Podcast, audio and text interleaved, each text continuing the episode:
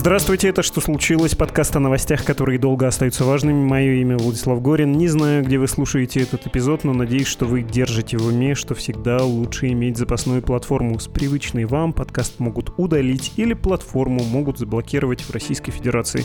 Самое надежное — это приложение «Медузы». Там есть и плеер для подкастов, и к тому же оно умеет обходить блокировки. Я к чему все это говорю? Как раз к блокировкам, а также к фильтрации контента на YouTube. Там, что случилось, тоже выходит на канале подкаста «Медузы», но очень легко представить, что в России вы пользоваться YouTube больше не сможете. Ну или не сможете пользоваться так, как вы привыкли, и смотреть, слушать там то, что именно вы хотите. Почему так может случиться? Отвечу цитатой. Это заметка от 4 сентября этого 2023 года из издания Forbes. Читаю и сокращаю на ходу. Пользователи в России, Беларуси, Украине и Казахстане пожаловались на сбои YouTube. Часть из них утверждает, что видеосервис не работает в сети МТС. МТС. Большинство жалоб поступило из Москвы. О проблемах с видеохостингом сообщают пользователи в Петербурге, Новосибирске, Краснодаре, Казани, ряде других российских городов, а также в Беларуси, Украине и в Казахстане. И вот важное. Источник Forbes в одном из операторов сообщил, что проблемы с YouTube на стороне Роскомнадзора и установленных на сетях операторов технических средств противодействия угрозам ТСПУ. Причины сбоя неизвестны, уточнил собеседник Forbes. По его мнению, это могут быть или сбои в работе ТСПУ, или какие-то тесты службы по блокировке YouTube. При этом Роскомнадзор заявил, что не имеет отношения к проблемам с доступом к YouTube. До этого были новости о тестировании сервиса фильтрации видео с YouTube, то есть выборочного доступа к контенту сервиса из России. Сейчас все это подробнее обговорим, ну и ответим на главный вопрос. Уже скоро, да, заблокируют YouTube в России? До президентского голосования 2024 года?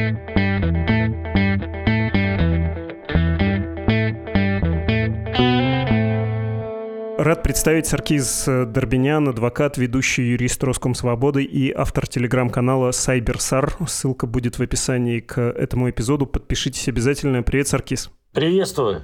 Сперва про 4 сентября хочется с тобой поговорить, про сбои в работе YouTube. Ты читал наверняка в Форбсе со ссылкой на источники издания в Роскомнадзоре, что это может быть репетицией отключения сервиса в России, и само ведомство РКН, я имею в виду, ответило, что нет, это не мы. Один мой остроумный коллега в «Медузе» ответил, должны были сказать «пока не мы».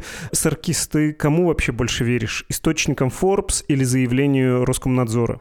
Наверное, все-таки источники Forbes мне как-то чуть ближе, чем источники в Роскомнадзоре, которые не привыкли до конца говорить нам правду про свои планы и планы администрации президента, которые им время от времени спускают. Если говорить про это отключение, на твой взгляд, на что это было похоже? Это похоже на эксперименты. Мы уже слышали, что практика подобная началась в Крыму. И вчера огромное количество сообщений, что на узлах МТС YouTube также перестал работать, при этом подключение VPN помогало восстановить доступ. Это говорит о том, что в настройках и в конфигурации вот этих блэкбоксов, которые сейчас установлены на узлах операторов связи, началось какое-то движение и началась задача каких-то параметров, по которым прямое соединение с серверами Гугла и Ютуба не происходит. Конечно, у нас нет прямых доказательств, что это вмешательство со стороны Роскомнадзора, но учитывая, что оператор сам ничего сказать не может, мы делаем вывод, что это ТСПУ, потому что именно так оно и происходит. Операторы связи обычно не знают, что происходит в их сетях связи, когда происходит вот эта вот э, тонкая настройка конфигурации внутри этих программно-аппаратных комплексов, которые теперь стоят у всех, конечно же, мобильных операторов, и уже потихоньку подключаются и все проводные операторы. Если опираться на опыт э, Крыма и вот недавний опыт в Центральной России, хотя там задела и Беларусь, и соседние страны другие, Казахстан, можно ли сказать, что это была именно тонкая настройка? Может быть, мы с тобой напраслину возводим, и тут зря заламываем руки и говорим, ах, кровавый режим, а кровавый режим не имеет никакого к этому отношения, само сломалось. Может это быть не тонкой настройкой, а просто поломкой? По идее, конечно, все может быть, но здесь мы еще должны, наверное, рассматривать новости в совокупности. Я на самом деле предполагал, что блокировка YouTube начнется примерно в одно время с э, запуском полноценным платформы Wiki Video, которая, по идее, должна заменить YouTube для россиян и монетизация, которую они также уже включили точечно, пока это не паблик офер. Но вот э, как раз э, вчера мы увидели новость, что российская компания VK запускает платформу VK Video после тестирования. Все больше и больше контента, как известно, уже появляется там. Это эксклюзивные шоу, это видеоблогеров, стримы, сериалы, рэперы, стендаперы. То есть сейчас мы видим, Вики тратит огромное количество денег для того, чтобы перетащить к себе основных контент-мейкеров. И, насколько мы знаем, уже в тестовом режиме работает монетизация. Поэтому вот мы видим с одной стороны эту новость, и с другой новость по замедлению YouTube. Поэтому, складывая все в единый пазл, мы понимаем, что, скорее всего, за этим стоят одни и те же лица, принимающие решения. И, как мы предполагали, полная блокировка YouTube, скорее всего, будет тогда, когда уже полноценно запустится монетизация ВК-видео для всех авторов. Я с тобой тут не готов спорить, потому что у меня та же самая мысль есть э, еще с конца прошлого года, когда стали заключать эксклюзивные контракты, ну, они, видимо, срочные, но тем не менее, на контент для VK, который больше нигде не может появляться, в том числе с людьми, ставшими YouTube-звездами, ну, они там и с телевидением связаны, в первую очередь с ТНТ, вот эти комики многочисленные, новые и не очень работающие в холдинге таком и оформленном, и не совсем а, продюсер Вячеслава Дусмухаметова. Эта мысль у меня в голове постоянно сидит, и когда я вижу, что какое-то новое шоу там запустили, я думаю, ну да, ну да, ну понятная политика. Вы туда переводите, чтобы был комфортным для зрителей, потребителей переезд на ту платформу, и чтобы YouTube можно было пригасить. Я, в общем, просто тоже так могу, а вот ценность разговора с тобой в том, чего я не могу и чего не понимаю, глядя на техническую сторону того, что ты видел недавно, тебе не показалось, что это, ну, опять же, все-таки могло быть случайностью, что мы тут зря накручиваем себя? Слушай, ну, таких случайностей раньше-то и не бывало. За 10 лет, сколько люди пользуются YouTube, и учитывая, что нет никаких официальных заявлений от МТС, при этом мы видим, что люди массово жаловались вчера на то, что YouTube недоступен – Сложно сказать, что это какая-то отдельная компания в отдельном регионе там что-то делает. Иначе бы такого количества жалоб мы не увидели бы, и не все бы пользователи бы столкнулись бы с этой проблемой. Мы слышали там от небольшого количества людей, что есть проблемы и у других операторов. И, конечно, далеко не все пользователи МТС говорили о том, что YouTube не работает. Но случайности в такие времена тяжело поверить. И здесь, мне кажется, есть все-таки административное вмешательство в работу сервера гугловского. Иначе я это объяснить сейчас не могу. Хотя, конечно, всякое бывает. Э, возможно, это техническая поломка, и МТС еще об этом что-то скажет. Эм, если представить, что будут отключать, то как? Это вот так и будет происходить? Эти самые коробочки ТСПУ, которые у провайдеров стоят и которые фильтруют трафик, могут его фильтровать, они будут как бы отклонять, э, прости за такую лексику, я просто кроме как по-чапаевски на картошках и делая пас руками в воздухе, не могу это объяснить, не хватает мне образования, как это именно происходит. Ну, то есть это так и будет устроено. Часть трафика, которую техника видит, программное обеспечение видит как ютубовская, просто не доходит до пользователя. Ну, по сути, да, они режут IP-адреса, э, они определяют э, внутри вот этого большого объема трафика тот, который принадлежит YouTube по сигнатурам, а все-таки любое мобильное приложение, любой сервис, он имеет собственную сигнатуру, которая не похожа на других, и начинают ее вырезать. Но, конечно, это вряд ли пройдет бесследно для остальных сервисов, потому что структура Гугла, она достаточно децентрализованная. Информация тянется с разных мест.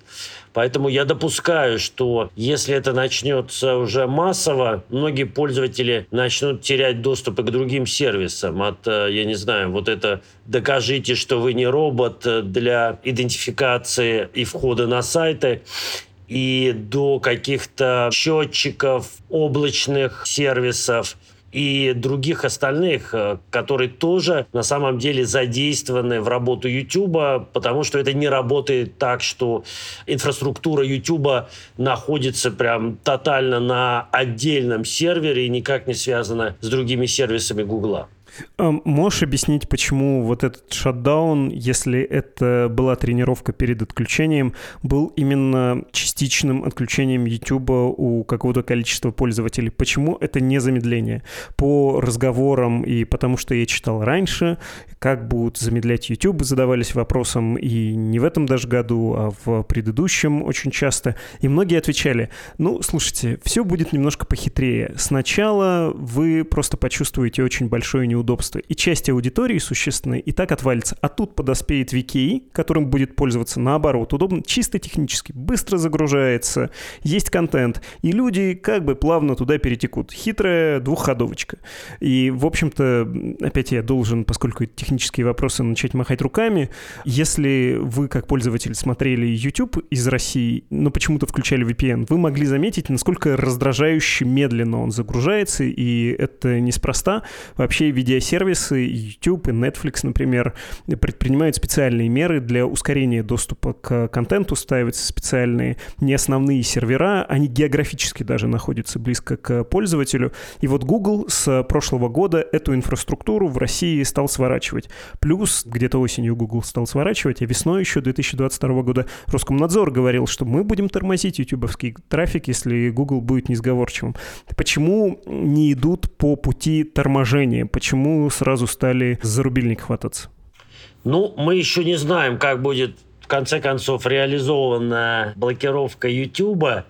Пока мы видим, что это скорее эксперименты. Но я допускаю, что повторится история с Твиттером – но в отличие от Твиттера, ясное дело, что YouTube это более тяжелый контент. И если в Твиттере мы это чувствовали так, что какие-то там картинки или видео, да, которые так называемые эмбеды, включенные коды, они тормозили, ну, понятное дело, твиты загружались быстро, то с YouTube будет все намного хуже. И, наверное, стоит также напомнить, что несколько недель назад Минцифра разработала проект стратегии развития отрасли связи на период до 2035 года. И там на самом деле прямым текстом говорится, что пора отказываться от принципа сетевой нейтральности, за который топили многие годы. Этот принцип означает, что любой сервис э, имеет право, и пользователи имеют право потреблять эти сервисы на одинаковой скорости.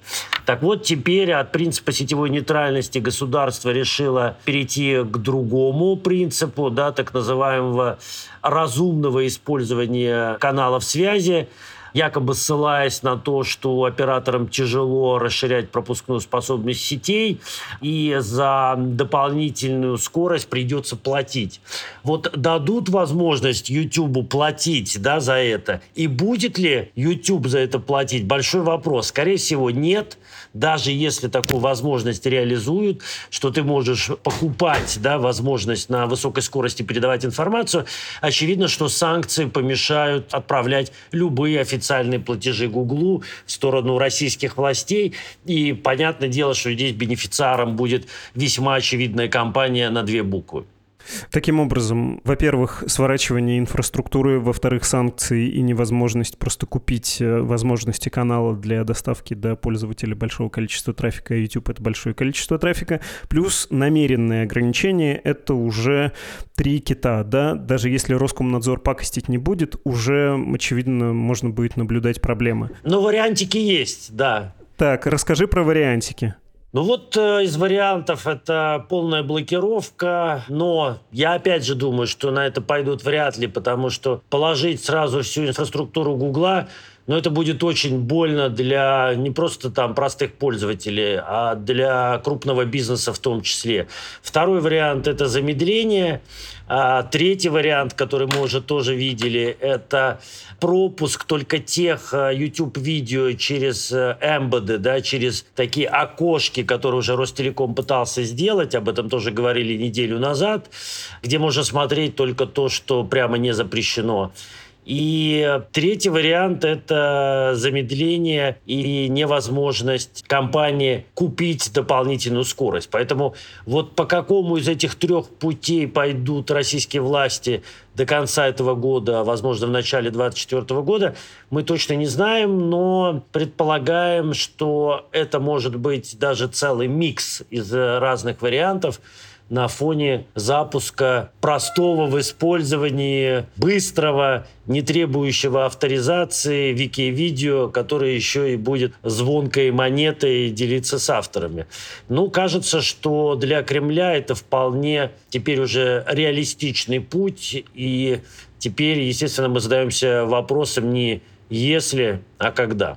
Ты пару интересных вещей э, сказал, которые хочется расшифровать, в том числе про сроки возможного отключения или очень сильного замедления вот этого суперпопулярного сервиса в России. Но у меня небольшое уточнение есть. А пользователь-то, который хочет продолжать смотреть свои любимые стримы или расследования, которые российской власти могут не нравиться, он что сейчас может сделать? Подключив VPN, а мы с тобой обсудили, что это еще вопрос инфраструктуры и ширины канала, возможности приобрести возможность да, передавать данные данные.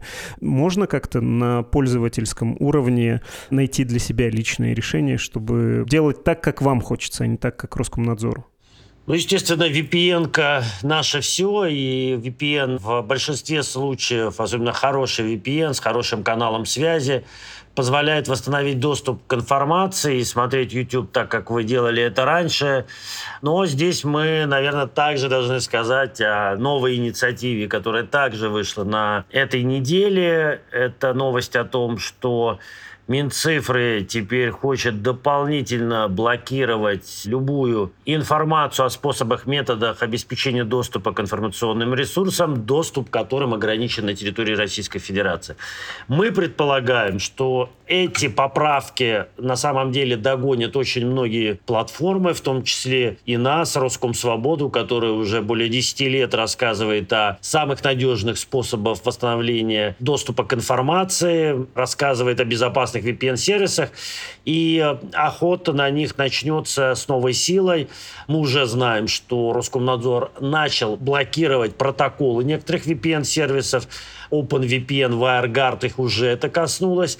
Мы предполагаем, что в следующем также могут начать блокировать Shadow Socks и блокировать те веб-сайты, те платформы, на которых распространяется информация о возможности приобретения VPN-сервисов, включая блоги известных интервьюиров, которые активно рекламируют VPN-сервисы, но пока не очень знаем, как будет реагировать, например, платформа вроде Гугла или Ютуба, будет ли она удалять эти материалы по требованию Роскомнадзора, потому что Google тоже показывает весьма странную иногда политику. С одной стороны, им явно мешают работать в России, но они при этом продолжают исполнять требования Роскомнадзора, когда он присылает им уведомления и письма, они зачастую просто блокируют и удаляют эти видео ссылкой на то, что в стране, откуда пришло это уведомление, это является противоправным. Про VPN все-таки небольшое уточнение. Если я его себе поставлю, а все остальное вокруг меня за пределами моей квартиры будет, в общем, подчиняться законам Российской Федерации в ее нынешнем виде. Короче, противно медленно, да, будет смотреть YouTube? Слишком долго будут загружаться видео? Ну, не сказать, э, сейчас там с использованием многих VPN я лично не испытываю никаких сложностей в загрузке YouTube. Если у вас в целом хороший канал связи, у вас нормальный платный VPN, то ничего тормозить э, не должно.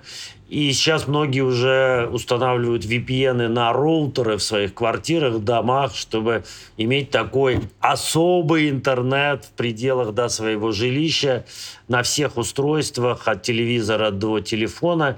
Поэтому, конечно, пользователи приспосабливаются, и если вы еще не приобрели хороший, надежный VPN, то сейчас это самое время сделать, в том числе на нашем маркетплейсе VPN Love Me.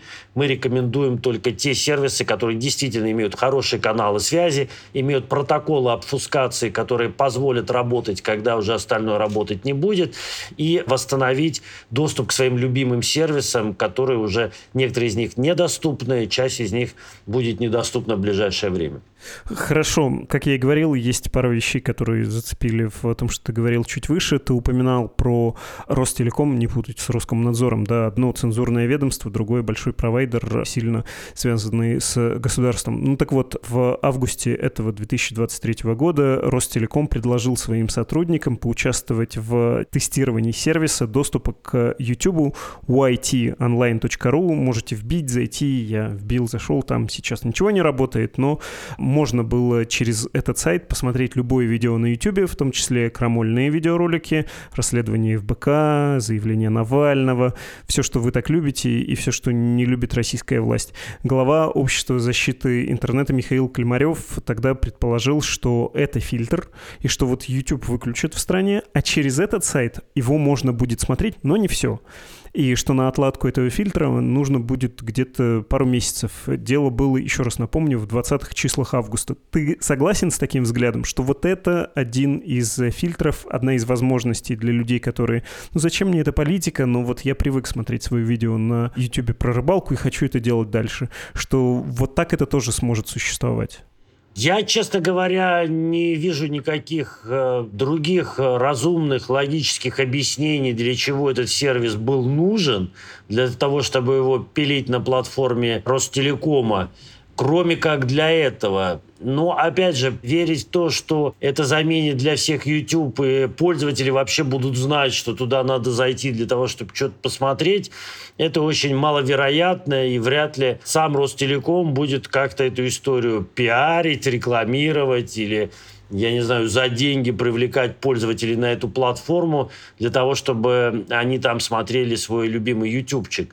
Скорее всего, это тоже какой-то из экспериментов, и вряд ли он имеет такое сильное право на жизнь. Но объяснить это по-другому мы правда не можем, потому что больше никакого практического смысла в этом окне не наблюдается. Я понимаю, что мы на поле колоссальных предположений, но как это в принципе могло бы работать? Это закрытый список, вот эти видео можно посмотреть, но тогда он должен быть каким-то гигантским, непонятно, как его вообще составлять. Или это мог бы быть э, список открытый, что-то по принципу, что не запрещено, то разрешено. Ну, то есть, каким образом может этот фильтр работать, как он будет, э, не знаю, если это будет делаться программно, отделять плохие видео, где проклятый Соловей пророчит очередную скорую смерть Владимиру Путину от хороших видео, где прекрасный Соловьев э, хвалит великолепного Путина. А Соловьев еще есть на Ютубе. Я, честно говоря, предполагал, что его уже нет. Его удаляют, но он возвращается, да, да. Ну вот история с э, блэк-листом, она кажется очень сложной здесь э, с точки зрения реализации, потому что надо постоянно добавлять новые и новые видео. Конечно, проще сделать white-лист, то есть э, те каналы, те видео, которые хочется людям показывать, например, какой-то контент, э, я не знаю, от э, «Газпром Медиа» или других государственных компаний, который наиболее популярен, либо смотреть по популярности, что больше всего люди требуют. Да, скорее всего, это будет какой-то entertainment, какие-то шоу, комедии и так далее. Но опять же, это тоже непростой вариант э, делать эти белые списки, постоянно их обновлять. Поэтому сценария может быть два, но сценарий э, с блэк-листом – судя по всему, для них был бы более предпочтителен, потому что туда можно добавить сразу самые популярные крамольные видео, которые доставляют больше всего неудобств. Но опять же, это достаточно объемная ручная работа модераторов, которым придется постоянно выискивать новые ссылки, принимая во внимание, что некоторые видео перезаливаются много раз на разных каналах, Соответственно, они имеют разные адреса. И добавить один раз в этот блэк-лист там какое-нибудь расследование ФБК, это тоже вряд ли бы помогло бы делу. Хорошо, давай тоже еще отдельно остановимся, хотя ты это проговаривал про сроки. Как тебе кажется, политические и технические, когда Роскомнадзор будет готов, когда ему логичнее всего YouTube прикрутить? Я бы сказал, что хоть октябрь, хоть ноябрь, хоть февраль, январь следующего года, но, в общем, после скорых уже ближайших выборов, единого дня голосования и до президентских это нужно сделать. У тебя какое ощущение? Вообще самый популярный период смотрения Ютуба всегда так было, выпадает на январские праздники, когда люди сидят дома, и они любят смотреть все, что угодно. Документалки, блоги, мультики, все, что там есть. И этот сценарий уже происходил, когда в новогодние праздники блокируют популярный сервис. Возможно, что к январю уже полноценно заработает монетизация ВК, туда зальют еще больше денег для того, чтобы весь новогодний эксклюзив э, можно было смотреть на ВК-видео. И нас ожидает, э, кроме Оливье и Деда Мороза, еще вот такой вот подарок от Роскомнадзора – что уже в январские выходные YouTube станет недоступен. У них есть на это, по сути, еще задел в 3-4 месяца. Вот они могут использовать для себя его с пользой, для того, чтобы докрутить э, свою гипотезу, а уже после тестирования и разных экспериментов выбрать, как именно они будут блокировать YouTube и реализуют его в начале 2024 года. Хорошо, давай подводить итоги. Я рискну следующим образом сформулировать. Вообще, глядя на предпочтения аудитории в Российской Федерации, можно обнаружить, что YouTube один из самых популярных сервисов, одна из самых популярных соцсетей в России, там порядка 50 миллионов суточной аудитории, но не самый популярный. Есть и попопулярней. Или есть э, ближайшие преследователи там, в виде Телеграма, чуть выше YouTube стоит VK, причем не VK видео, подчеркну, а именно вся соцсеть. На первом месте национальный лидер — это фейсбуковский мессенджер WhatsApp вообще.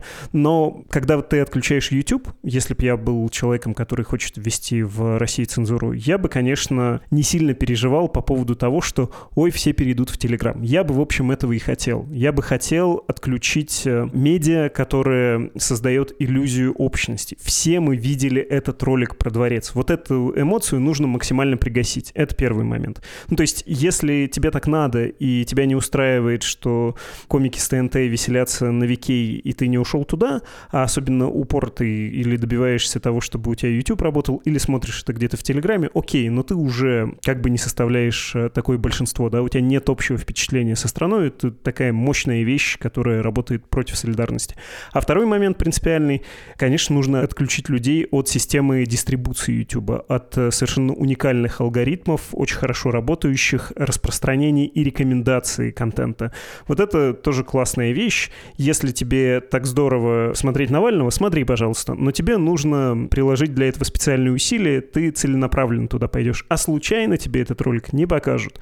Вот это, в общем, принципиально. Всю Россию от всего интернета отключать не надо. Разгромить YouTube было бы неплохо. Раздробить эту аудиторию было бы, наверное, здорово. И сделать это, ну, логично, действительно, в конце этого, начале следующего года. У тебя какой вывод, э, Какие у тебя ощущения?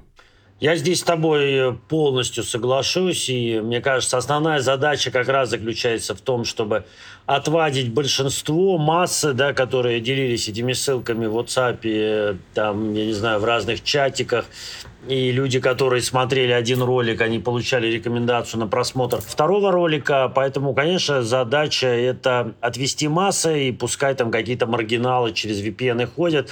Мы понимаем, что таких людей сейчас меньшинство, там по нашим оценкам, это там около 10% населения, которые VPNизированы, имеют торы и умеют ходить на сервисы через какие-то специальные костыли и примочки.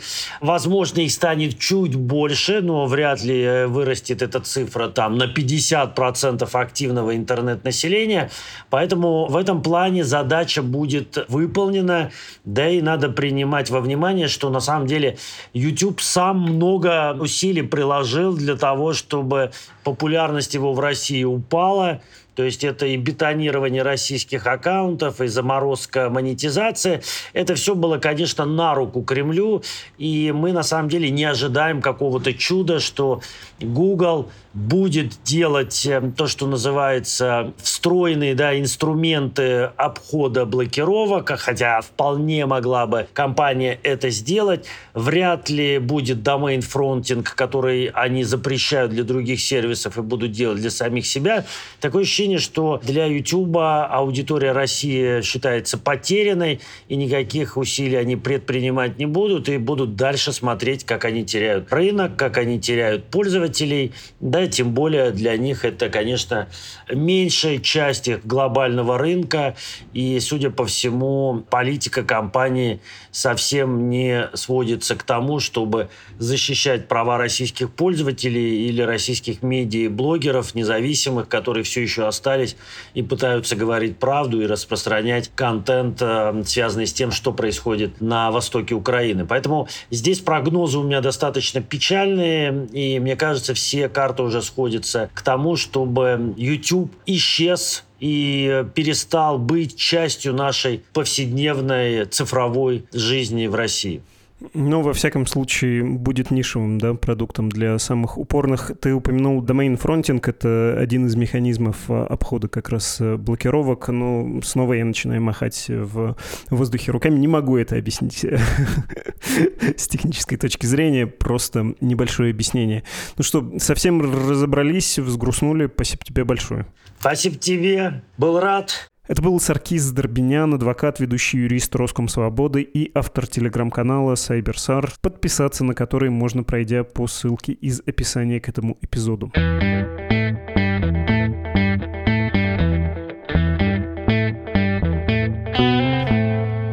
Письма, которые вы написали на адрес подкаст собакамедуза.io. Антон, в паре последних подкастов вы читали письма слушателей, там были письма о том, как донатить, если ты живешь в РФ. Самый простой способ найти уехавшего за рубеж, которому нужны деньги в РФ, например, для оплаты квартиры или кредитов. Это реально сейчас проблема. Я знаю людей, которые в январе 2022 года взяли ипотеку, а в июне уже собирали чемоданы. Искать проще всего в телеге, на каналах мигрантов в разных странах. Естественно, не указывая в паблике, что вы хотите донатить таких таких людей много по обе стороны границы. Надеюсь, идея понятна.